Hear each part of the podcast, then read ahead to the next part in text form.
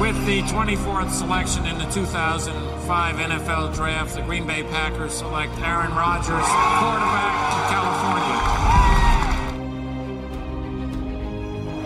The final snap of Super Bowl 45. The Green Bay Packers have won the Super Bowl. The Lombardi Trophy is coming home. Hallo liebe Packers-Fans zu einer neuen Ausgabe des Packers Talk Germany, Folge 156. Wieder Draft-Preview ein bisschen. Ähm, und wir gehen diese Woche oder diese Folge, besser gesagt, weil es kommt noch eine weitere Folge, auf die Cornerbacks ein. Ähm, ich bin Sebastian. Alleine bin ich nicht. Ich habe heute einen Gast dabei und zwar Yannick vom Saturday Kick Podcast. Willkommen, Yannick. Moin, grüß dich. Das ist jetzt der, der Endspurt quasi, auch für mich. Ähm, unsere vorletzte Folge im Saturday Kickoff Podcast war gestern unser Q&A.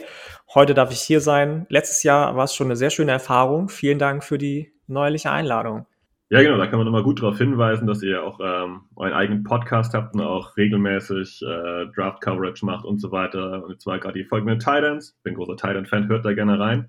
Genau, Q&A und Titans nochmal ich auch, aber ich muss sagen, am Ende war ich doch ein bisschen enttäuscht von der Klasse. Also ich mag die Position des Titans sehr, mag sehr, wie sie sich entwickelt in die Richtung, ähm, aber für dieses Jahr habe ich nicht so viele auf dem wirklich ernsten Schirm, die eventuell mal ein Titan 1 oder 2 werden können. Ich glaube, meine, meine Takes zu Greg Dulcich sind weit verbreitet und bekannt. Äh, ich bin großer Fan, aber. Ja, hört in unsere Folge rein. Wir waren auch nicht abgeneigt von ihm. Sehr schön, sehr schön. Die habe ich für heute Abend noch auf dem Plan. so, ähm, aber wir wollen uns um Cornerbacks kümmern. Ich schicke so einen kleinen Disclaimer vorne raus. Jetzt denkt ihr, ah, warum reden die eigentlich über die Cornerbacks? Die Packers haben J.E. Alexander. Die Packers haben Rasul Douglas zurückgeholt. Die Packers haben letztes Jahr in Runde 1 Eric Stokes gezogen. Sieht noch im vollen Programm aus. Hm, Defensive Coordinator. Ähm, Barry wird vielleicht dann Jair Alexander einfach in diese Slot, in diese Star-Rolle schicken. Alles durchaus möglich. Fakt ist aber auch, die Packers haben hinter diesen dreien eigentlich dann nur ja, einen Late Runner aus dem letzten Jahr noch mit Jamar ähm, Gene Charles. Und äh, ja, danach gibt es eigentlich nichts. Und es ist die Frage auch, ob die Packers überhaupt äh, ähm, Jay Alexander in den Slot packen. Und deswegen schauen wir uns die Cornerbacks an. Yannick wird viel berichten über die Cornerbacks, aber wir werden den Fokus sicherlich auf Leute legen, die für die Packers ja erstmal in Reichweite sind, die für die Packers dann auch ähm, ja, diese Position, die nicht outside ist, befüllen können. Und da können wir direkt anfangen. Yannick, wen siehst du eigentlich so im Draft vorne, wo du sagst, das sind die zwei Top-Cornerbacks oder drei vielleicht? Und da werden die Packers allein schon mit Spot 22 gar nicht rankommen. Ich glaube, bei den ersten beiden, egal in welcher Reihenfolge, sind sich alle einig. Die Nummer eins und zwei, interchangeable, Ahmad Source Gardner, Cincinnati und Derek Stingley Jr., LSU. Beides Spieler, die allein schon, du hast es gesagt, von ihrem Draftspot her, ähm, der meiner Meinung nach auch in den Top Ten bei beiden liegen kann, für die Packers nicht erreichbar sind. Ähm, Source Gardner, der idealtypische Press-Cover-Corner in Zone-Cover und Man-Cover-Konzepten genauso zu gebrauchen, hat den idealen Frame, lanky, hat fast 34 äh, Arme, ist super selbstbewusst, sagt über sich selbst, ja, I'm the best player in the draft, I don't have plans on giving up a touchdown. Sowas mag ich ganz gerne, wenn du so ein bisschen cocky einfach bist. Er hat den Long Speed, fluide Hüften, Change of Direction, ne? man sagt immer im Fußball, kann auf dem Bierdeckel stoppen oder dich wo auch immer austanzen. Ähm, für seine Größe macht er das gut super instinktiv, hat also ein natürliches Gefühl einfach dafür, wie er sich als Corner bewegen muss und Production ist auch da, mindestens drei Interceptions in jeder Saison. Für mich tatsächlich Cornerback Nummer eins. Ich war ja in der Folge, die Julian mit äh, Christian Schimmel aufgenommen hat, nicht dabei. Beide haben äh, Derek Stingley an eins und Source Gardner nur in Anführungsstrichen an zwei.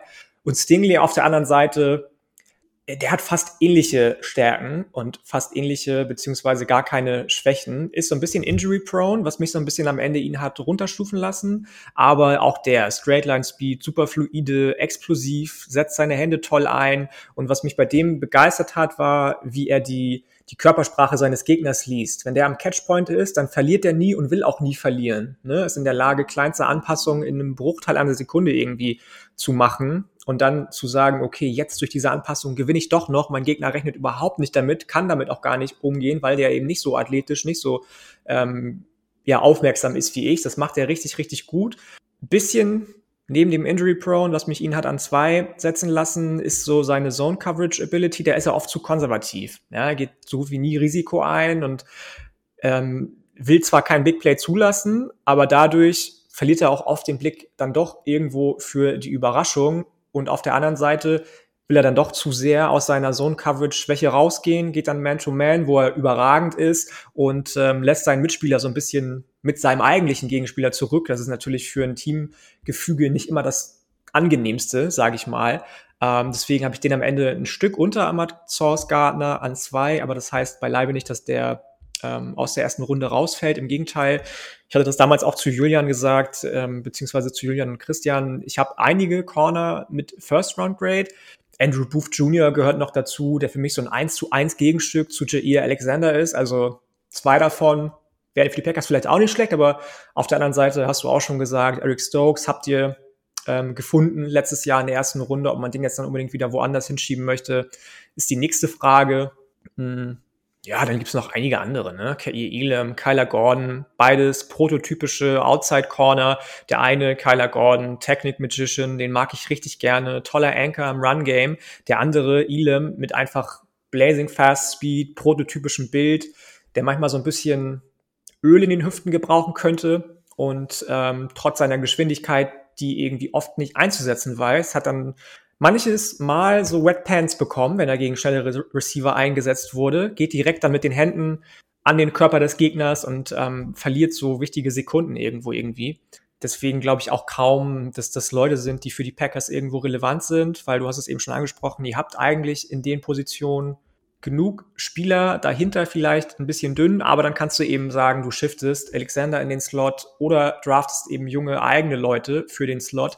Trent McDuffie, so der beste Zone-Corner des Drafts, der Draft, ähm, der auch im Nickel, im Slot ähm, wahnsinnig gut eingesetzt werden könnte wahrscheinlich. So ein bisschen Byron Murphy 2.0, auch ein ehemaliger Husky aus Washington.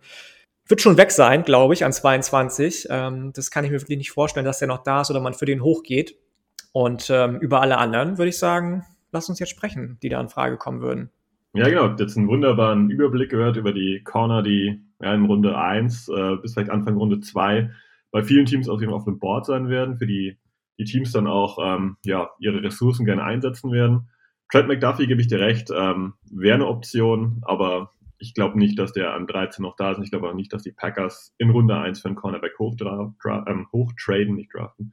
Ähm, genau, den ersten Namen, den ich jetzt auf dem Schirm hätte, der eigentlich oftmals auch als Safety gelistet ist, aber eigentlich überall auf dem Feld spielt, ist Daxton Hill von Michigan. Was ist das für ein Typ für dich, Daxton Hill? Wäre das eine Option für die Packers?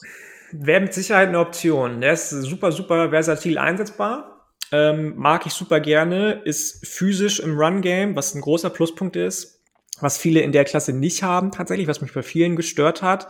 Tolle Strength, äh, im Tackling ist er aggressiv und auch relativ natürlich.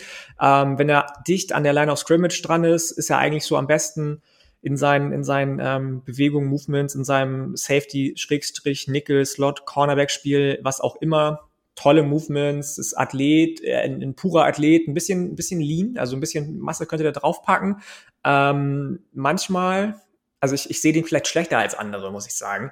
Manchmal etwas langsam in seinen Reaktionen und ähm, nur in Anführungsstrichen auf so Intermediate und kurzen Routen für mich wirklich zu gebrauchen. Wenn der auf dem Open Field spielt oder in langen Routen gegen Spieler ähm, angehen muss, dann ist er downfield manchmal zu, zu zögerlich einfach, hat ein bisschen steife Hüften, trotz seiner ansonsten überragenden Athletik. Ähm, ja, und deswegen wäre das jetzt niemand, den ich in Runde 1 tatsächlich targeten würde, der für mich wahrscheinlich mit seinen Zone-Cover-Abilities ähm, dann doch in Runde 2 jemand wäre als Tackler und äh, im Run-Game ein guter Anker sein kann, äh, den ich in Runde 2 dann doch an Packers Stelle in Erwägung ziehen würde, auf jeden Fall. Aber in Runde 1 hat er mir einfach zu viele Red Flags. Wenn ihr das jetzt gehört habt, äh, die, die schon länger dabei sind, haben vielleicht einen kleinen Flashback zu Josh Jackson. Ähm, den Jackson ja, ja, mochte ich früher auch super gerne. Iowa, ehemals Iowa Hawkeyes, war mein absoluter Favorit auf der Position in dem Draft-Jahrgang 2018, glaube ich, ne? Ähm, ja. Und genau, ge genau so ging es mir auch. Ähm, und deswegen sehe ich den wahrscheinlich eher nicht succeeden bei den Packers und first, als First Rounder schon gar nicht. Ja, genau. Also damals, wenn ihr euch erinnert, Josh Jackson hatte auch äh, ja, eine gute Saison, hat auch vorher nicht viel gespielt. Das ist bei Daxton Hill relativ ähnlich. Es gibt auch nicht arg viel von, von ihm jetzt an Tape, was man schauen kann, eben weil, weil er relativ wenig gespielt hat. Ähm, daher wäre ich mega, mega gespannt, wenn, ob die Packers wieder auf so einen äh, Defensive Back mhm. gehen, der einfach sehr, sehr wenig, ja, zeigen hat können über die Zeit. Das ist natürlich was durchaus interessant ist. Aber ähm, ja, letztendlich sieht es schon ein bisschen so eine, nach einer Kopie aus von Josh Jackson. Eine gute Saison. Hm, mal schauen. Aber lass uns mal zu einem anderen Namen noch gehen, und zwar äh, zu Baylor. Und zwar genau das zu einem Defensive Back, der eigentlich kein klassischer Safety ist, sondern gerne in der Box überall rumwühlt und den ich daher thematisieren würde, und zwar zu Jalen Petre. Kann er auf jeden Fall. Dieses in der Box rumwühlen hast du ganz, ganz gut angesprochen irgendwie. Er weiß ganz genau, weil er einen sehr hohen Football-IQ hat, wo er denn rumwühlen muss und wo er dann mal doch nicht oder aufhören muss rumzuwühlen, wo er mal woanders hingehen muss, hat tolle Instinkte, versteht ganz genau, was vor ihm, hinter ihm, neben ihm passiert, kann der Anker sein für eine Defensive, ist ein toller Leader und Signal Caller vor dem Snap. In Coverage mag ich den sehr gerne auf den kurzen beziehungsweise mittellangen Routen auch wieder. Da ist er wirklich, wirklich fast nicht zu schlagen, wenn es darum geht, irgendwie Routes zu mirrorn oder zu shadow. Das heißt, dem, dem Receiver so ein bisschen die, die Lane zu nehmen einfach und äh, dem da, den dazu zu bringen, die Route irgendwo irgendwie anders zu laufen. Das äh, habe ich mir sehr gerne angeschaut. Physisch bei Contested Catches, obwohl er nicht so aussieht, wenn du mich fragst. Ich habe auch bei dem das Gefühl, dass er ein bisschen klein ist, ein bisschen lean, aber sehr, sehr physisch, kann mit seinen Händen gegen Receiver gut arbeiten. Beim Senior Bowl ich weiß nicht, ob du den gesehen hast, ähm, hat er dann doch deutlich mehr Coverage gespielt, in tiefen Routen auch ähm, zu finden gewesen, als er es sonst getan hat. Und ähm, hat er ganz gut gemacht eigentlich. Ist äh, fluide genug in seinen Hüften, Zone Coverage habe ich mir gerne angeguckt, tolle Hand-Eye-Coordination. Und dann die Downsizes, wie gesagt, ich habe seine Größe schon angesprochen. In Space hat er manchmal so ein bisschen Probleme, zu lange hängen zu bleiben, ähm, wenn er dann nicht in der Box, wie du es eben so schön gesagt hast, rumwühlen kann. Und ähm, muss beim Blocking noch ein bisschen konsistenter sein. Ähm, aber ansonsten habe ich mir den wirklich, wirklich gerne angeschaut, weil der super smart ist und weil der genau weiß, egal ob der jetzt irgendwo ähm, auch noch, sogar noch auf Linebacker-Position spielt oder in irgendwelchen Safety-Rollen oder in irgendwelchen Corner-Rollen, Nickel-Rollen, ähm, was er machen muss und wie er es machen muss. Und es hat mir sehr, sehr gut gefallen. Relativ alt schon als Redshirt Senior, aber dem würde ich definitiv einen Shot geben. Ja, da kann man auch anmerken, ähm, weil viele Packers-Fans auch ein bisschen mit den Wisconsin Badgers halten. Der ehemalige Defensive Coordinator Dave Aranda, der war aktuell bei Baylor und da hat er eigentlich äh, Petrie schon so hauptsächlich in dieser Star-Rolle auch eingesetzt, dass er diese Rolle, die unter Barry bei den Packers auch ja, oft thematisiert wird. Ähm, Daher wird Jalen Peache oft als Safety gelistet sehen, aber eigentlich ist das so eine Position, die man kaum beschreiben kann. Das ist so eine mhm. Safety, Linebacker, Slot Corner, Hybrid. So ein bisschen Jeremy Chin bei den Panthers zu vergleichen, wobei der natürlich deutlich physischer ist als Petrie. Ja, genau. Also das ist wirklich sowas, ähm, den kann man im einen Ranking als Safety sehen, im anderen als Cornerback, ja, im nächsten ja. als Linebacker habe ich glaube ich noch nicht gesehen, aber letztendlich macht er alles in diesem Bereich und alles, was in der Box abläuft, ähm, ist garantiert eine Sache, die er gut kann für was er nicht zu gebrauchen ist, aus meiner Sicht, ist, wenn du ihn jetzt tief in, äh, ja, in, in einen Safety-Spot reinschickst und sagst, hier, du bist der Single-High-Safety, das ist gar nichts für ihn, oder? Nee, nee, das sehe ich auch nicht. Ja, gut, dann sind wir uns da schon mal einig. Dann könnten wir ein bisschen weitergehen. Ähm, lass mal kurz gucken, wen hat man als nächstes auf dem Zettel? Ähm, Marcus Jones. Marcus Jones hat eine wichtige Komponente für die Packers, Return Game, aber vielleicht kannst du damit erst abschließen mit Return Game.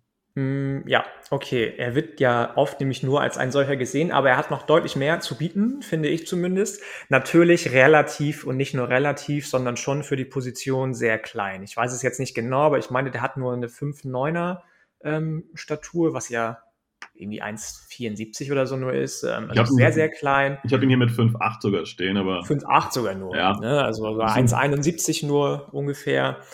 Ähm, das ist für einen Corner schon sehr klein. Trotz dessen hat er tatsächlich oft Outside gespielt bei Houston. Jetzt mag wieder der eine oder die andere sagen, ja, die Competition in der AAC, auch da habe ich gestern mit Julian drüber gesprochen in unserer Q&A-Folge, sehe ich nicht so, wenn du gegen die Spieler beziehungsweise Spieler X Outside, die Spielertypen sind nämlich die gleichen, die Outside eingesetzt werden, oft bestehen kannst, wirst du auch in höherer Competition bestehen können, wenn du das richtige Feeling, den richtige, das richtige Verständnis hast von der Position. Da sehe ich ihn jetzt nicht unbedingt, um Gottes Willen, das wollte ich damit nicht sagen, aber im Slot als Willing Tackler sowieso, ähm, als auch Anker im Run-Game, trotz seiner geringen Größe, trotz seines geringen Gewichts, der wiegt auch irgendwie nur, lass mich lügen, also auch 160 Pfund oder so nur, also wahnsinnig, wahnsinnig schmal, trotzdem muskulös, das muss man ihm lassen, deswegen wahrscheinlich auch der, der relativ gute für die geringe Größe ähm, Anker und für mich, wenn es um den Slot geht, neben McCreary, an dem ich, zu dem wir bestimmt gleich noch kommen, Roger McCreary, Auburn, der ähm, für mich zwar relativ weit hinten in meinen Top 10 ist, aber für, so wenn es um, um Slot Corner geht, der wahrscheinlich ähm, prototypischste ist. Der beste Slot Corner im Draft ähm, ist schnell, hat tolle Hände, Ball Skills sind auf jeden Fall da und wenn du eben schon das Return Game angesprochen hast, da scheint der, ja. Also da kann er richtig, richtig loslegen. Er weiß ganz genau, was für Stutter Steps er dann doch mal einbauen muss, wenn er auf ähm, irgendwelche Defender trifft auf seinen Routen in den Return. Games. Er weiß ganz genau, wann er den, den Motor anwerfen muss, wann er ein bisschen schneller werden muss. Er hat eine tolle Vision. Ähm, also der gefällt mir richtig, richtig gut. Und ich hatte ja damals in der Folge, habe ich eben schon gesagt, mit Julian und Christian nicht dabei sein können, aus beruflichen Gründen, war am Ende dann sogar in meinen Top 10 die Nummer 7-8 ähm, zusammen mit einem anderen Group of Five Spieler. Ja, genau, zur Erklärung noch, ähm, weil Julian und äh, Christian oft gefallen sind als Namen. Julian ist dein Saturday Kick-Kollege. Ihr nehmt das das zusammen auf. Co-Host, genau. Und genau. Christian Schimmel, ähm, Sportkommentator in Marburg in der zweiten Football-Liga, ist auch Teil eines Podcasts, Sportradio 365. Und ähm, genau. Ja, Christian wird in der Offseason noch bei uns zu Gast sein, weil der kennt sich mit O-Line relativ gut aus. Und wir gehen von aus, dass die Packers im Draft wieder ein bisschen in der O-Line ja auch was äh, tun werden. Und da werden uns die O-Line und was die Packers seit Jahren da eigentlich so zusammenbauen, mit ihm gemeinsam ein bisschen anschauen. Also Christian wird wir auch bald kennenlernen, aber erst nach dem Draft. Jetzt hast du schon den nächsten Namen beiläufig erwähnt, der durchaus für die Packers interessant sein könnte. Und das ist jemand, der. Ganz, ganz kurz, wie, wie siehst du denn äh, Jones? Bin ich da alleine bei Marcus Jones, dass der wirklich auf meinem Board so hoch ist, 7, 8 oder. Ähm bei mir rennst du damit eine offene Tür ein. Ähm, ich bin richtig begeistert von ihm, ja. Ich sehe das Problem mit Größe, mit Gewicht, ich sehe das Problem mit seinen kurzen Armen, aber ich halte ihn einfach für unglaublich quick. Ich halte ihn für unglaublich ähm, giftig irgendwie auch, wenn er am, am Mann mm, dran ist. Absolut. Und das sind Sachen, die kann ich mir in einer guten Defense vorstellen. Ich glaube zum Beispiel nicht, dass der in einer Defense gut zurechtkäme, ähm, wo plötzlich dann der beste Corner regelmäßig über, äh, den, den Slot-Bereich kommt, der auch bewusst dahin geschoben wird, der dann einfach dann ähm, ja, dass er gegen jemand kommt, der deutlich größer ist und ähm, darum geschoben wird. Ich glaube aber, dass er in der Packers-Defense gut zurechtkommen könnte, wenn eben halt Stokes, äh, Jay Alexander da sind. Und ähm, ja, daher glaube ich, dass Jones effektiv sein kann, aber er braucht das richtige Team. Und, äh, ja, aber das glaube ich auch. Ja. Auf jeden Fall. Aber gute Returner können viele Teams gebrauchen. Ähm, deswegen sollte man bei ihm schnell zuschlagen, meine Meinung. Ja, ja, wen siehst du eigentlich noch so ganz gut als Returner? Ähm, also wir haben gestern über, über Willis Jones Jr. noch ein bisschen gesprochen von Tennessee, der aber schon relativ alt ist. Der wird schon 25, wenn er sein erstes NFL-Spiel spielt. Wide Receiver. Ähm, Wide Receiver, genau. Ähm, da, also den mochte ich, aber bei dem bin ich halt einfach ähm, so ein bisschen kritisch, was wirklich das Alter anbelangt. Der, den sehen teilweise Leute schon in den Top 40 auf ihren Draftboards, auch bekannte Analysten aus Amerika und das sehe ich halt wirklich, wirklich, wirklich nicht. Ähm, und äh, pff, auch da haben wir in der Folge drüber gesprochen. Ich muss mal kurz überlegen, wenn ich da gestern noch angesprochen habe. Bo Melton vielleicht? Ähm, Bo Melton ist für mich auch eine Waffe im Slot. Also ja, definitiv. Den sehe ich nicht nur als Returner. Der hat für mich wirklich eine Rolle als Slot-Receiver in der NFL. Und wenn du den nur als Returner einsetzt, ist der verschenkt. Weil der competitive ist, weil der tough ist, weil der tolle Arme und Hände hat. Den mag ich richtig gerne. Okay. Um, ähm, Kleiner Exkurs, muss aber mal sein. Jetzt kommen wir zurück zu den Cornerbacks. Ähm, du hast schon einen Namen erwähnt, und zwar jemand von Auburn, Roger McCreary. Das ist jemand, der in Runde 2, denke ich mal, über den Tisch gehen könnte, Runde 2, Runde 3. Und damit durchaus sicherlich in der, ja, in der Range, in der die Packers dann ernsthaften Cornerback äh, angreifen werden oder in Betracht ziehen werden, ist vielleicht besser ausgedrückt. Ähm, kannst du uns mal einen kurzen Update geben? Wer ist Roger McCreary? Ähm, was macht er gut, was macht er nicht? McCreary ist für mich ein ganz toller Tackler. Running Lanes sind bei dem immer sofort geschlossen, ist super aggressiv, wenn es ums Blitzing geht, ähm, ist jemand, der ja tolle Ballskills hat und so gut wie nie in der Luft in Panik gerät und am Catchpoint unfassbar dominant ist, aber diese diese Dinge nicht so oft zeigen kann, weil er eben für mich ein reiner Slot-Corner ist und da das ja nun mal auch nicht so oft passiert, dass wirklich in den Slot irgendwelche hohen Bälle reingeworfen werden.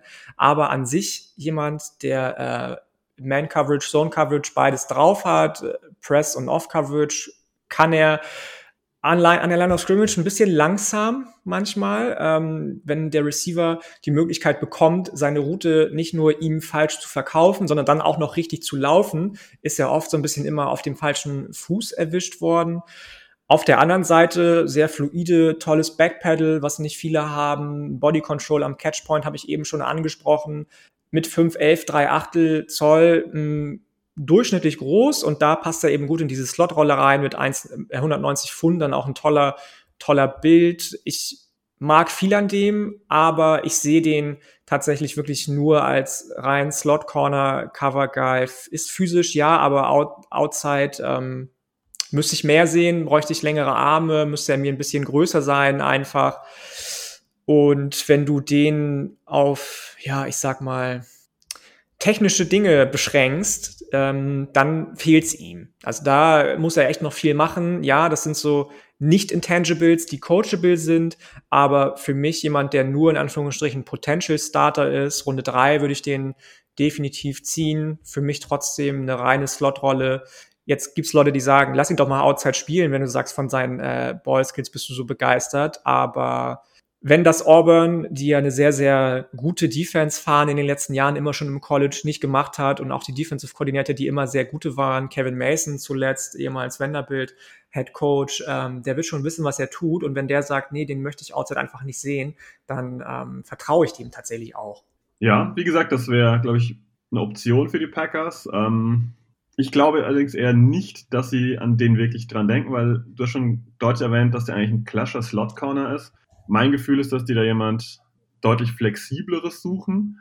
Ähm, trotzdem muss man einen Cornerback sprechen, jetzt mal ganz kurz, der auch so in Runde 2 ganz gerne ja, gelistet wird. Ist eine Option für die Packers? Martin Emerson.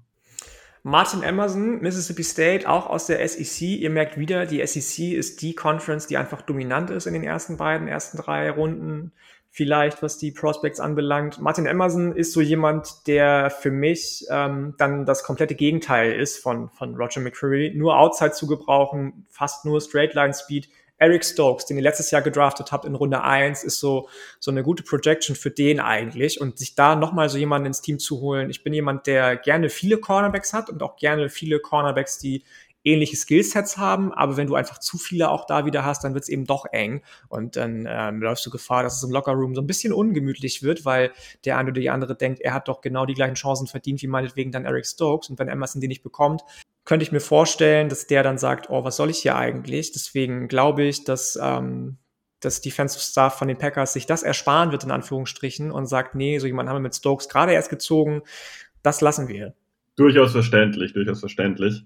Ähm, jetzt kommen wir noch zum Spieler, wo ich wirklich gerne Mäuschen wäre, auch bei den Packers, äh, wie bei vielen anderen Teams, ähm, wo die den jeweils haben. Weil die Packers, wissen wir, stehen durchaus auf den RAS-Score, wer da entsprechend gut abschneidet. Und da gibt es jemand mit Tariq Woolen, der ähm, von UTSA kommt und äh, ja, physisch aus meiner Sicht eigentlich alles bietet, was man so braucht. Und der ja, von Late Round mittlerweile bis teilweise Runde, Ende Runde 1 ähm, deutlich im Draftboard geklettert ist. Wie siehst du Terry Woolen?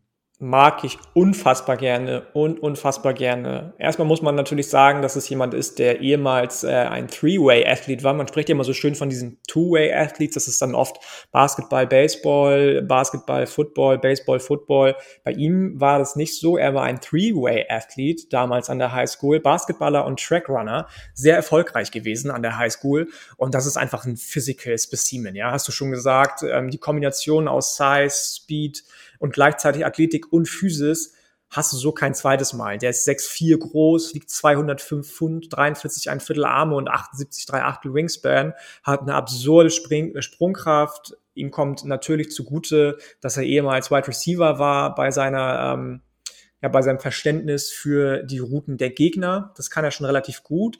Overall gute Ballskills, aber ab und zu so ein bisschen Slippy Fingers, da muss er ein bisschen was tun, vielleicht einfach mal eine andere Handschuhmarke Marke probieren, keine Ahnung. Ähm, am Point of Attack, aber dann doch wieder gute Hand-Usage gegen den Gegenspieler.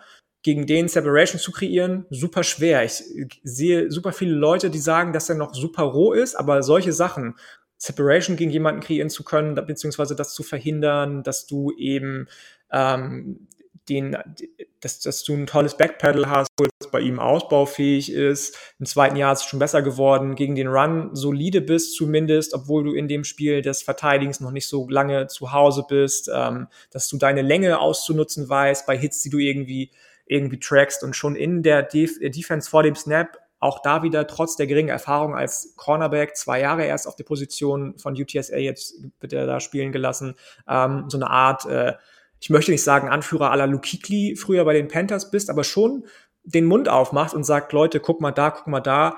Das heißt schon was. Ähm, die Field Vision an sich muss ein bisschen besser werden. Manchmal guckt er ein bisschen oft ins Leere oder an, an die falsche Stelle, was da gerade abgeht auf dem Feld vor ihm, rechts, links neben ihm, wenn der Snap erstmal gespielt wurde. Aber ansonsten ist das jemand, der für mich Potential through the roof hat und ähm, bei dem es mich nicht wundern würde, wenn der in ein, zwei Jahren schon einer der erfolgreichsten Corner aus der jetzigen Klasse wird oder wäre. Ob das dann jemand ist, der für die Packers relevant ist, auch da wieder, mh, hm, ich bin eigentlich Fan von BPA in der ersten Runde und nicht unbedingt nach Need gehen, aber also BPA, Best Player Available für euer Verständnis. Ähm, aber ob der wirklich zu den Packers geht, ob der da gezogen wird, ich weiß es nicht. Wo würdest du denn insgesamt sehen? Wo Für mich auch tatsächlich schon jemand, der gegen Ende erste Runde sich bewegt. Also ich bin da auch auf dem Hype-Train dabei auf jeden Fall. Absolut verständlich. Ähm, ich glaube auch, dass da eine Menge Potenzial versteckt ist. Jetzt kommen wir zum Spieler, wo wir vorher schon abgeklärt haben, dass du den äh, demnächst nochmal thematisierst in einem anderen Podcast. Ähm, deswegen würde ich zu dem was sagen. Das ist auch jemand, der nämlich körperlich direkt an Tariq Woolen anschließt, und zwar Zayn McCollum von Sam Houston State FCS School, also so ein bisschen das zweit, die zweite Klasse ähm, des College Footballs, um es simpel auszudrücken. Ähm, ähnliche Werte, auch 6 foot 4 groß und so weiter und so fort. Seine Arme sind deutlich kürzer, dementsprechend auch sein Wingspan ein bisschen kleiner. Ist grundsätzlich ein Spieler, der ja sehr, sehr fluide auch in seinen Hüften ist, äh, der ist ja in Sachen Tackling geht er gerne krachend ran, ähm, zeigt auch, dass er eine gute Härte hat und ist ziemlich aggressiv gegen den Run. Er hat natürlich auch ein Problem, dass er da ganz gerne ein bisschen zu viel beißt vielleicht. Und man könnte auch ein bisschen meckern, dass er manchmal, trotzdem, dass er fluide Hüften hat, hat er immer wieder Situationen im Spiel, wo man denkt, okay, jetzt aber ganz schön steif. Das ist immer so eine kurze Phase, wo er irgendwie vielleicht auch nicht genügend Aufmerksamkeit hat, nicht, äh, ja, und denkt, dass er durch seine gute Physis entsprechend äh, dominieren kann. Ich denke, dass der, ja, ich möchte gar nicht sagen, ähm, ja, dass er es zu leicht hatte, aber dass er hier garantiert an der Konzentration, am Fokus noch ein bisschen arbeiten kann. Und ähm, ja, das wäre so ein Kandidat, der ja nicht großartig bislang bekannt ist, der durchaus in die mittleren Runden reinrutschen könnte der vor allem seine Qualität äh, in Coverage von Slot-Receivern gezeigt hat. Und daher könnte ich mir vorstellen, dass der auf dem Packers-Schirm ist. Den wirst du aber nochmal aufgreifen, Yannick. In welchem Podcast machst du das? Genau, ich bin noch zu Gast vor dem, beziehungsweise der Draft bei dem lieben Lukas Martin im Mighty Five Podcast, der sich ja mit der Group of Five beschäftigt, so ein bisschen mit der FCS auch. Und wir uns darauf geeinigt haben, dass wir nochmal gucken, was sind eigentlich so die Jungs aus der Group of Five, aus der FCS, die ähm, bis jetzt so ein bisschen unterm Radar liefen. Wir werden, weiß Gott nicht, über Offensive Tackle Trevor Penning reden. Wir werden nicht über Malik Willis reden. Wir werden wahrscheinlich auch nicht über Amos Sauce Gardner reden oder Christian Watson. Die wurden äh, Wide Receiver North Dakota State University, die wurden schon zu Genüge behandelt, ähm, weil das eben auch Spieler sind, die durchaus First-Round-Potential haben, beziehungsweise Hype bekommen. Aber so ein paar Sleeper gucken wir uns noch an von, von äh, kleineren Schulen, die bis jetzt noch nicht so viel Aufmerksamkeit bekommen haben. Und McCullum ist eben einer davon. Genau, jetzt hast du Group of Five schon erwähnt. Ähm, vielleicht kannst du da mal kurz aufschließen. FBS School, FCS School und diese Group of Five und Power Five, was heißt das eigentlich? FBS, du hast ja eben schon das erste und zweite Level so ein bisschen angesprochen. FBS ist eigentlich das Division One erste Level. Es gibt äh, in der Division One, es gibt three Divisions insgesamt im College beziehungsweise am College, in denen du ans College gehen kannst. Das sind äh, Division One, Two und Three. Division One teilt sich auf in FBS und FCS. Und innerhalb der FBS, also der in Anführungsstrichen höchsten und renommiertesten Kategorie dieser Division One, gibt es noch den Unterschied zwischen nicht offiziell so betitelten, aber immer wieder genannten Power Five Schools. Sind die fünf, äh, fünf, fünf Conferences SEC, Big Ten, Big 12, Pac-12 und ACC und den dann eben Group of Five Schools, die so ein bisschen geringeres Renommee haben. Muss nicht unbedingt das, äh, der Grund dafür sein, weil sie kleiner sind, aber weil sie vielleicht einfach nicht so bisher erfolgreich Geschichte geschrieben haben, was Sport angeht, anbelangt. Es gab ja vor x Jahren immer mal irgendwelche Conference-Einteilungen, die dann da getroffen wurden, immer mal wieder Realignments und die Group of Five Schools sind dann eben die etwas kleineren, etwas unscheinbareren, in Anführungsstrichen, Schulen, die in der AAC, American Athletic Conference, MAC, Mount, nee, mit American Conference, entschuldige bitte, lieber Jan Wegwert, dass ich da jetzt kurz stuttern musste, ähm, in der äh, Mountain West Conference, die dann so ein bisschen sich in Richtung Pazifik, Richtung Mountain Time Zone in Amerika bewegt, die Conference USA, die CUSA und die Sunbelt Conference, die eben eine der Conferences ist, die einige neue Schulen aufgenommen hat, zum Beispiel im Zuge der Realignments von AAC, Group of Five Conference und Big 12 Conference. Ähm, ja, genau, das dazu. Jetzt habt ihr viele Buchstaben gehört. Ich hoffe, ihr konntet. Viel zu viele. Genau, Viel ich, zu ich viele. hoffe, ihr konntet es im Kopf simpel sortieren. Ich drück's mal. sind so ein paar ähm, geografische Einordnungspunkte auch immer bei von Belang. Früher zumindest mal gewesen. Inzwischen bricht sich das immer mehr auf. Genau, man kann es einfach simpel runterbrechen. Diese Power 5 aus dieser FBS, das ist so klassisch Alabama, LSU, Florida, was da alles so reingepackt ist. Clemson. Genau, das ist diese, alles, was man so standmäßig kennt. Und für viele war, kam vielleicht dieses Jahr im College dieses Cincinnati um die Ecke, wo die auch immer herkamen. Und das ist eben so ein Team. Dieses Cincinnati. ja, genau, weil vorher so, was ist Cincinnati Football, hat man seit Ja, Jahren ja. eher weniger gehört. Die sind auf dem aufsteigenden Ast und die kommen aus dieser Group of Five. Ja, die kommen dann ein bisschen ähm, aus dieser Ecke raus. Ist auch guter qualitativer Football, also es soll gar kein Downgrade sein. Es wird einfach so Sieht man dann ja daran, ne, dass gerade Ja. die Cincinnati zum Beispiel, Houston, UCF, drei AAC Schools, drei American Athletic Conference Schools jetzt in die Big 12 reingehen, zusammen mit BYU, so eine unabhängige Schule bisher immer gewesen, Independent, die gibt's ja auch noch, Notre Dame, das größte da, was sicherlich den meisten Leuten was sagen wird, ähm, im, im Zuge dessen, dass eben Texas und Oklahoma gesagt haben, hey, wir wollen irgendwie mehr vom Geld des äh, Footballs abhaben. Wir gehen in die SEC, in die South, äh, Southern Eastern Conference oder Southeastern Conference, in die, ähm, in Anführungsstrichen haben wir eben schon kurz gesagt, größte Conference eigentlich, die immer die meisten Draft Prospects in den Draft, in die Draft bringt. Genau. Ja, richtig, genau. Also da sind wir dabei, dass das, ähm, dass sein Col McCollum aus dieser, ja, etwas, ich möchte gar nicht sagen zweitklassig, einfach aus der etwas schwächer frequentierten Genau, ähm, College-Liga genau. kommt. Ähm, da können genauso gut entsprechende Talente rauskommen. Absolut. Habe ich gestern auch zu Julian gesagt, als, als wir unsere, unsere QA-Folge aufgenommen haben. Nur weil du nicht siehst, weil der Fernseher ähm, oder das, das Fernsehen nicht so interessiert an FCS-Schools ist oder an Division 2, Division 3 Schools ist, was für ein geiler Hannes du eigentlich bist und wie geil du eigentlich deine ähm, Konkurrenz dominierst, heißt es nicht, dass du es nicht drauf hast. Ja, also du musst eben gesehen werden. Und da ist die Chance bei Division 1 beziehungsweise FBS und Power 5 Schools einfach die deutlich größere als bei Group of 5 beziehungsweise FCS Prospects. Ja, ganz genau. Das ist auch nie so in, in Stein gemeißelt. Du hast schon erwähnt, dass Teams da die äh, Klassen auch mal wechseln und so weiter und so fort. Nur, dass man einen Namen gehört, Jerry Rice, der kam von der FCS School.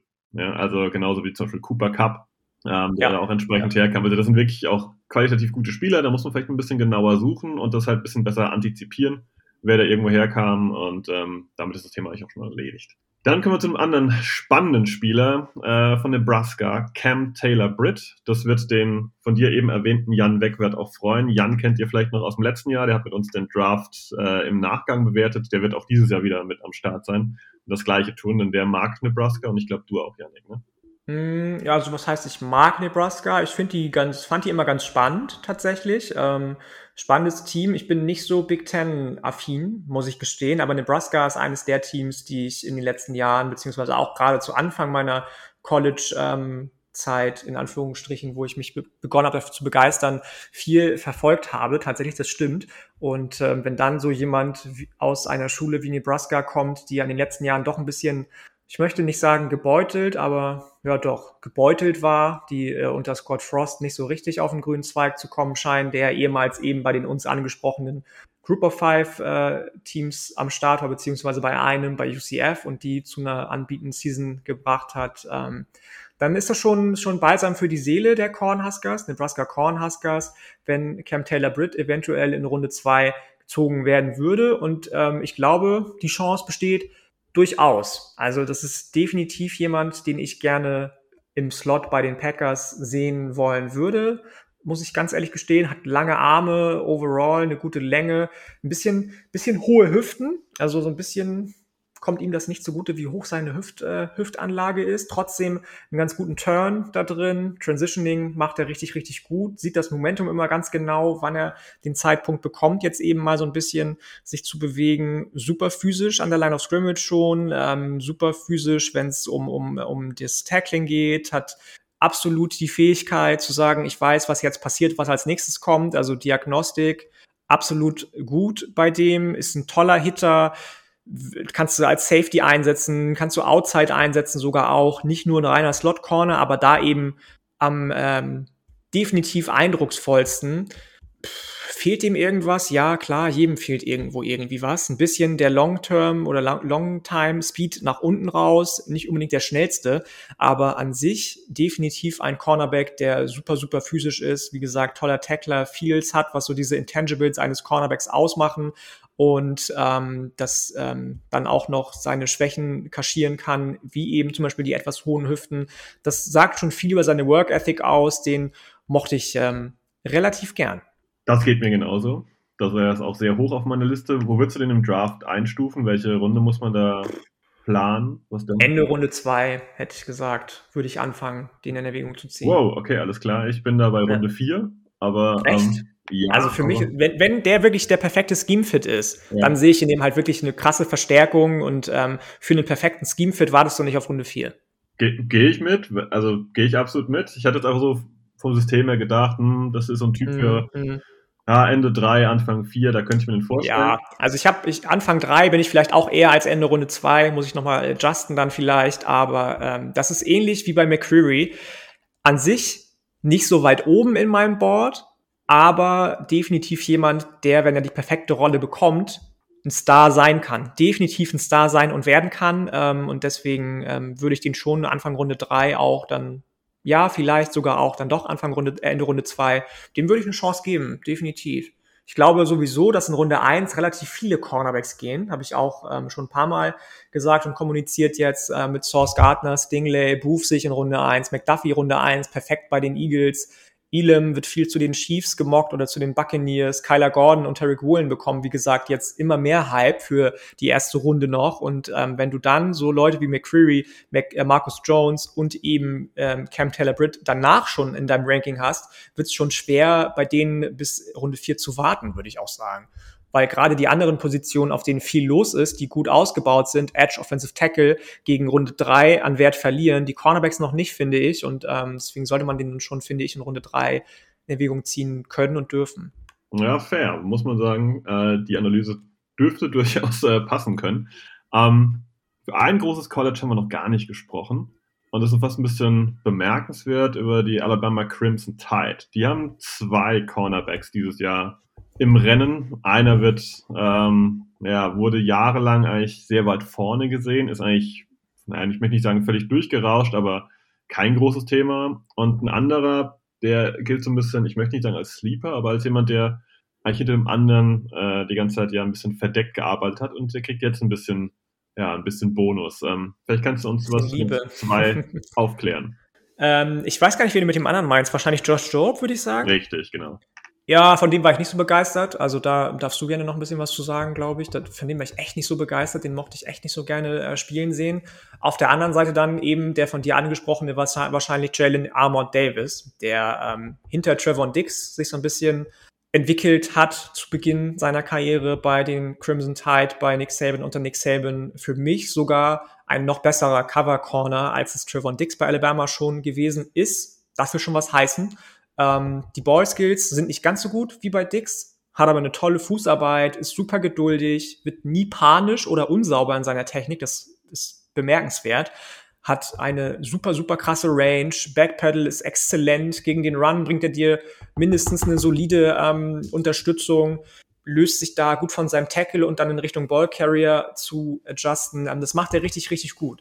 Wenn er dann aber erstmal an den Ballcarrier rangeht, da ist er ab und zu ein bisschen zu fehlerhaft als Tackler und ähm, technisch noch ein bisschen ausbaufähig. Der offeriert gerade in, in so ähm, Outside-Geschichten oft dem Receiver seine offene Seite, beziehungsweise die Seite, auf der er den genauen Körperschwerpunkt eben äh, gerade nicht hat, wo es dann einfach vorbei ist, äh, einfach ist vorbeizugehen für den Receiver und ein bisschen injury prone. Hat die letzten beiden Jahre mit vielen Verletzungen zu tun gehabt, aber wenn er diese ähm, Verletzungsgeschichten in den Griff bekommen kann, das weiß man nie, da wünsche ich ihm alles Gute und einen Tick an seiner Technik arbeiten kann, dann sehe ich in dem großes, großes Potenzial. Ja, den habe ich auch deutlich lieber. Und jetzt hast du mir das äh, wunderbare Los Die Bürde auf er. übrig gelassen, äh, was zu Josh Job zu sagen. Ähm, ich finde es ein unglaublich frustrierender Spieler. Ähm, der hat eigentlich gut angefangen 2020, ähm, als Pat Sotain auf der einen Seite gespielt hat und er auf der anderen. Das hat eigentlich ganz ordentlich angefangen und danach ging es eigentlich aus meiner Sicht nur downhill. Also sehr frustrierend halt zu schauen, weil er einfach übermäßig aggressiv ist und dadurch halt regelmäßig ja lebend gefressen wird, ähm, wenn, wenn irgendwelche ähm, Receiver irgendwelche Routes laufen. Dann dadurch wird er dann regelmäßig grabby, ähm, weil er einfach nicht schnell genug ist und äh, ja, kassiert dann Penalties und ähm, er hat kurz auch ein Problem, zwei Sachen gleichzeitig ein bisschen im Blick zu behalten, und zwar den Receiver und den Ball. Das merkt man. Entweder hat er einen Receiver im Blick und vergisst völlig den Ball, oder er schaut auf den Ball und kommt mit diesen den Routes des Receivers nicht nach. Also dementsprechend ähm, ist es eine ganz, ganz rohe Variante, die ich, wenn ich ehrlich bin, eigentlich gar nicht im Draft dieses Jahr sehe. Aber es gibt immer noch Leute, die an den glauben, weil einfach ja, vom Körper her eigentlich richtig sauber wie ein guter Man-Corner aussieht und auch da entsprechend physisch rangeht. Ähm, aber genau das sehe ich halt einfach nicht, dass das nachhaltig effektiv in der NFL ist und da kommen einfach noch bessere Route Runner und wenn er dann noch mehr grabby wird, wenn er noch mehr äh, ja quasi ein bisschen getäuscht wird, dann ähm, sehe ich den eigentlich nicht als erfolgreichen Corner in der NFL. Nee, muss ich absolut mitgehen. Sehe ich ganz, ganz genauso. Das waren genau die Punkte, die mich so frustriert und auch gestört haben. Ähm, das ist so ein bisschen diese Grabbiness. Ähm, das hat, das war das, was ich eben auch schon bei KI Elim gesagt habe. Bei dem ist das, weiß Gott, nicht so ausgeprägt. Das ist bei Josh Job deutlich, deutlich schlimmer. Aber deswegen ist zum Beispiel KI Elim auch nur meine 5 auf dem Board. Ähm, ich weiß, dass den viele, viele deutlich höher haben. Ich mochte den auch immer sehr gerne sehen. Ich habe immer gedacht, Yannick, irgendwann mal, wenn ihr nachher in die Draft Coverage 222 geht, das wird safe deine 1 oder 2 werden auf dem Board. Aber Pustekuchen, ähm, weil er eben genau dieses Problem hat. Und das sehe ich eben nicht so einfach coachable. Wenn du einfach jemand bist, der sich leicht aus der Ruhe bringen lässt und dann mit dem letzten Mittel anfängst zu arbeiten, das geht nicht aus dir raus, glaube ich nicht. Man möge mich eines Besseren belehren, aber das ist für mich eine ganz, ganz große ähm, Red Flag, eine ganz, ganz schwierige Geschichte. Da gehe ich völlig mit. Ähm, ja, wie gesagt, ich finde ihn unglaublich frustrierend. Man sieht, was da sein könnte, wenn er dies und das und sein und jenes ähm, auf die Reihe bekommen würde, aber ich glaube, er kriegt es aber nicht auf die Reihe. Und das soll jetzt auch gar nicht irgendwie hämisch klingen, weil es sind einfach Sachen, die ich bei weitem nicht besser könnte oder oder oder. Aber wir sind hier einfach in der klassischen Bewertung und ich habe keinen ja, großen ja. Glauben dran, dass der das ähm, ja plötzlich ein Niveau höher so gut hinbekommt, dass er da kein Problem mehr ist.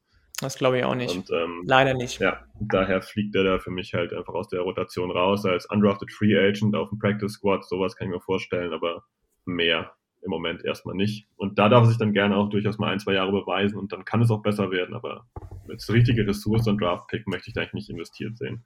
Ähm, hast du, Recht. Hast du noch einen Cornerback auf dem Zettel, über den wir noch sprechen müssen, du sagst, das ist auch so ein Name vielleicht für die hinteren Runden? Also ich bin bei den Cornerbacks ähm, nicht so tief reingegangen wie bei manch anderen Positionen, weil ich da in den ersten drei, vielleicht vier Runden relativ viele gute sehe. Ähm, aber nachher dann doch ab Runde vier so ein bisschen Runde fünf das Ganze für mich dann doch stark abebbt. Wenn ich mal kurz durch meinen Sheet durchgehe, dann äh, lass, mich, lass mich mal kurz gucken. Ähm, also grundsätzlich kann ich deine, deine, deine, Einschätzung teilen, dass ich auch sage, hier bis Runde 4 sieht das ganz gut aus und dann wird es wirklich super, super bunt, was man da so an mhm. Namen bekommt. Ob das dann Mario Goodrich ist von Clemson. Ja, zum Beispiel. Kobe zum Beispiel. Bryant, Cincinnati, ein zweiter Cincinnati Corner. Ne, ähm, von, von, von Georgia, Darion Kendrick ist noch eine Möglichkeit. Ähm, der, der wird übrigens auch, geliebt und gehasst. Da gibt es auch gefühlt. deutlich besser gesehen habe während seines Spiels immer als dann nachher auf Tape. Ähm, der hat es, glaube ich, nicht mal meine Top 15 geschafft. Ja. Also da gibt es einige Namen, die so, so ein bisschen ja, sich rumbewegen, aber niemand, wo man sagt, okay, das ist äh, noch jemand, der ganz klar gedraftet werden muss. Es sind einige, die ja, komplett ja. durchs Raster fallen. Und so Castro Fields kann man sich noch angucken von Penn State, würde ich sagen. Das ist so jemand, den ich in Runde 4, 5 ziehen würde, tatsächlich. Mhm. Der auch ganz gut getestet hat beim Combine, eine gute Athletik hat, groß ist, aber auch eher in eine Rolle nur finde ich zumindest, spezifisch einsetzbar ist. Das ist dann eben auch eher jemand, vielleicht für die Packers, der ähm, im Slot einsetzbar ist und dafür dann vielleicht sogar ein bisschen überproportioniert ist, also eher so jemand ist, der so Big Slot Guys dann am Ende covern und äh, gegen die spielen kann. Gar nicht so verkehrt vielleicht, sich so, mehr, so jemanden nochmal anzugucken. Und äh, ansonsten hast du Kobe Bryant schon angesprochen zum Beispiel. Ich weiß nicht, inwieweit Leute gehen und sagen, sie gucken meinetwegen nochmal auf, wie gesagt, Darion Kendrick, sie gucken sich ähm, dann doch nochmal ein bisschen genauer Josh Job an, um uns widerlegen zu können. Sie gehen auf Jermaine Waller, den ich auch ganz spannend fand, von Virginia Tech zum Beispiel, der aber noch deutlich an, an äh, ja, Bild zulegen muss. Zion McCallum, wie gesagt, bespreche ich noch mit Lukas und ähm, Ansonsten habe ich tatsächlich aber nicht mehr so viele am Ende, die, die ähm, das wert sein könnten, glaube ich. Nee, da bin ich jetzt echt langsam raus. Ich habe äh, von vielen gesehen, dass sie Joshua Williams von Fayetteville State so ein bisschen in die Luft hypen. Den wollte ich mir nochmal angucken vor dem Draft, vor der Draft Night. Ähm, aber mehr fielen mir da jetzt, wenn ich ehrlich bin, auch spontan nicht ein. Okay, dann kann ich zumindest noch einen eingeben, den hast du nicht genannt. Das ist so mein persönlicher Pac-12, naja, Sleeper ist übertrieben, aber jemand, den ich da ja, als wertvoll vielleicht in Runde 6, 7 ansehen würde. Das ist Jalen Watson ähm, von Washington State. Ähm, mhm. Der hat nämlich einen super NFL-Körper, ist auch richtig groß mit 6 foot 3 äh, und auch ähm, Wingspan und so ist alles im wirklich ordentlichen Bereich. Ähm, hat halt ein Problem, dass er halt, äh, ja, ähm, sein Tackling ist ein, durchaus ein bisschen unkonstant. Das ist noch relativ nett ausgedrückt. Ähm, selbst wenn er dran ist, er kriegt seine Gegner nicht immer zu Boden. Das ist aber eine Sache, an der man, finde ich, wesentlich besser arbeiten kann, als wenn du kein Gefühl fürs Spiel hast. Und, Absolut, definitiv. Ne. Und daher wäre das so ein Kandidat, wo ich sage, also wenn man da das, äh, ja, das Kapital dafür verwenden möchte, dann wäre das jemand, den man da in Runde 6, 7 vielleicht ziehen könnte, der durchaus Entwicklungspotenziale dann jemand für die Rotation zu sein. Vielleicht kein Starter, aber halt eben der Cornerback, der reinkommt, wenn ein anderer mal raus muss. Ja, ja, fair. Ja, gut, dann wären wir eigentlich. Bastian so übrigens California Golden Bears Fan, Leute, falls ihr euch fragt, warum er mein Pac-12 Guy gesagt hat. Ähm. Ja, ich glaube, ich glaub, das ist hier weitreichend bekannt. Ähm, ich versuche das immer ein bisschen unter, äh, ja, äh, ja, nicht ganz so rauszulassen die ganze Zeit. Und ich bin Gott sei Dank. Weil es so frustrierend ist zur Zeit, oder? Äh, frustrierend ist das nicht unbedingt. Das ist, ähm, ja, man kriegt, was man, was man erwartet. Das ist so ein bisschen mhm. die, die Thematik. Also ich muss sagen, ich habe in den letzten beiden Jahren von Justin Wilcox mir deutlich mehr versprochen. Ich mir auch. Ich mir auch. Ähm, aber letztendlich ist es auch ein Produkt der, der Offense aus meiner Sicht. Die Defense mhm. ist meistens auf einem ganz guten Level. Ja, aber es liegt ja an ihm dann zu sagen, hey, ich möchte jetzt den Offensive-Koordinator haben, der vielleicht mir das Ganze abnimmt. Und ähm, wenn er das einfach nicht kann, denn man sagt ja auch immer so schön, wenn du irgendwo in irgendwelchen Businesses dich bewegst, um, umgib dich mit Leuten, die in dem, was sie machen, noch besser sind als du. Wenn du es nicht so gut kannst, dann wird es auch gut werden. Und wenn du das nicht tust, dann hast du deinen Job auch verfehlt, weil dann bist du in der Führungsposition einfach falsch vielleicht. Das ist schade, weil Justin Wilcox ein sehr, sehr guter Headcoach ist, finde ich, auf seine Art und Weise. Aber ähm, vielleicht mal offensiv ein paar andere Stellschrauben drehen lassen müsste. Kann man oder muss man sogar so stehen lassen. Äh, ich denke allerdings sogar eher, dass ähm, dass auch das Personal nicht gepasst hat. Also ich weiß nicht, was du von Chase Garbers, dem Quarterback, hältst, aber das ist halt niemand, mit dem. Ah, der hat halt, hat halt gute Ansätze ja. gezeigt in seiner ersten Saison, aber dann stark nachgelassen. Ja, es ist niemand, mit dem du ein Passspiel in seiner Entwicklung stehen geblieben. Nee, nee, ja, wirklich nicht. Das ist, das ist durchaus halt dieses Problem gewesen, aber damit wollen wir euch jetzt gar nicht äh, großartig langweilen. ähm, genau. Ich sage soweit mal Danke. Janik? Ja, sehr gerne. Danke für die Einladung nochmal. Ich genau. kann mich nur wiederholen. Es war sehr, sehr schön, wieder bei euch sein zu dürfen. Dann denkt noch dran, ähm, es gibt noch eure Draft-Coverage. Vielleicht willst du da noch irgendwas zu sagen. Ja, zusammen mit den Jungs vom Cover 2 Podcast mit Simon und Lukas haben wir uns entschieden, dieses Jahr live auf Twitch zu gehen, beziehungsweise über Discord das Ganze auch zu übertragen. Bei Discord haben wir schon einen Channel aufgesetzt für eben diese Draft Coverage, was sich wahnsinnig schnell verselbstständigt hat. Irgendwie, also wir sind schon fast 300 Leute da drin, die irgendwie im Moment alle richtig frei drehen und richtig coole Ideen haben. Ähm, dann eben in den Nächten der oder des Drafts gehen wir auf jeden Fall in Nacht 1 und 2 live. Dritte Nacht müssen wir nochmal gucken, ob wir das dann auch live machen. Auf jeden Fall wird es dann auch noch immer Recaps geben als Podcast für jede, ähm, für jede Runde, für Runde 1, Runde 2, 3 und dann alles, was danach kommt, dann Tag 3. Ähm, das bringt wahnsinnig viel Spaß, jetzt schon. Es wird hoffentlich noch viel, viel mehr Spaß bringen. Wir sind gerade dabei, so ein bisschen unser, unser äh, Setup zu, zu gestalten, zu überlegen, wen könnte man eventuell live reinholen. Wenn ihr da Bock habt, mit eurem Fanclub dabei zu sein, den vertreten möchtet eventuell und sagt, hey, meine Stimme muss, darf bitte gehört werden, meldet euch gerne bei uns. Wir freuen uns über jede Meldung, über jeden, jede, die dabei ist und äh, sind definitiv hyped, so wie ihr auch wahrscheinlich. Absolut, absolut. Draft ist immer eine eigene Saison, sag ich mal. Ähm, die, ja. Hat auch vieles Anstrengendes für sich, aber ist schon schön. Absolut, absolut, genau.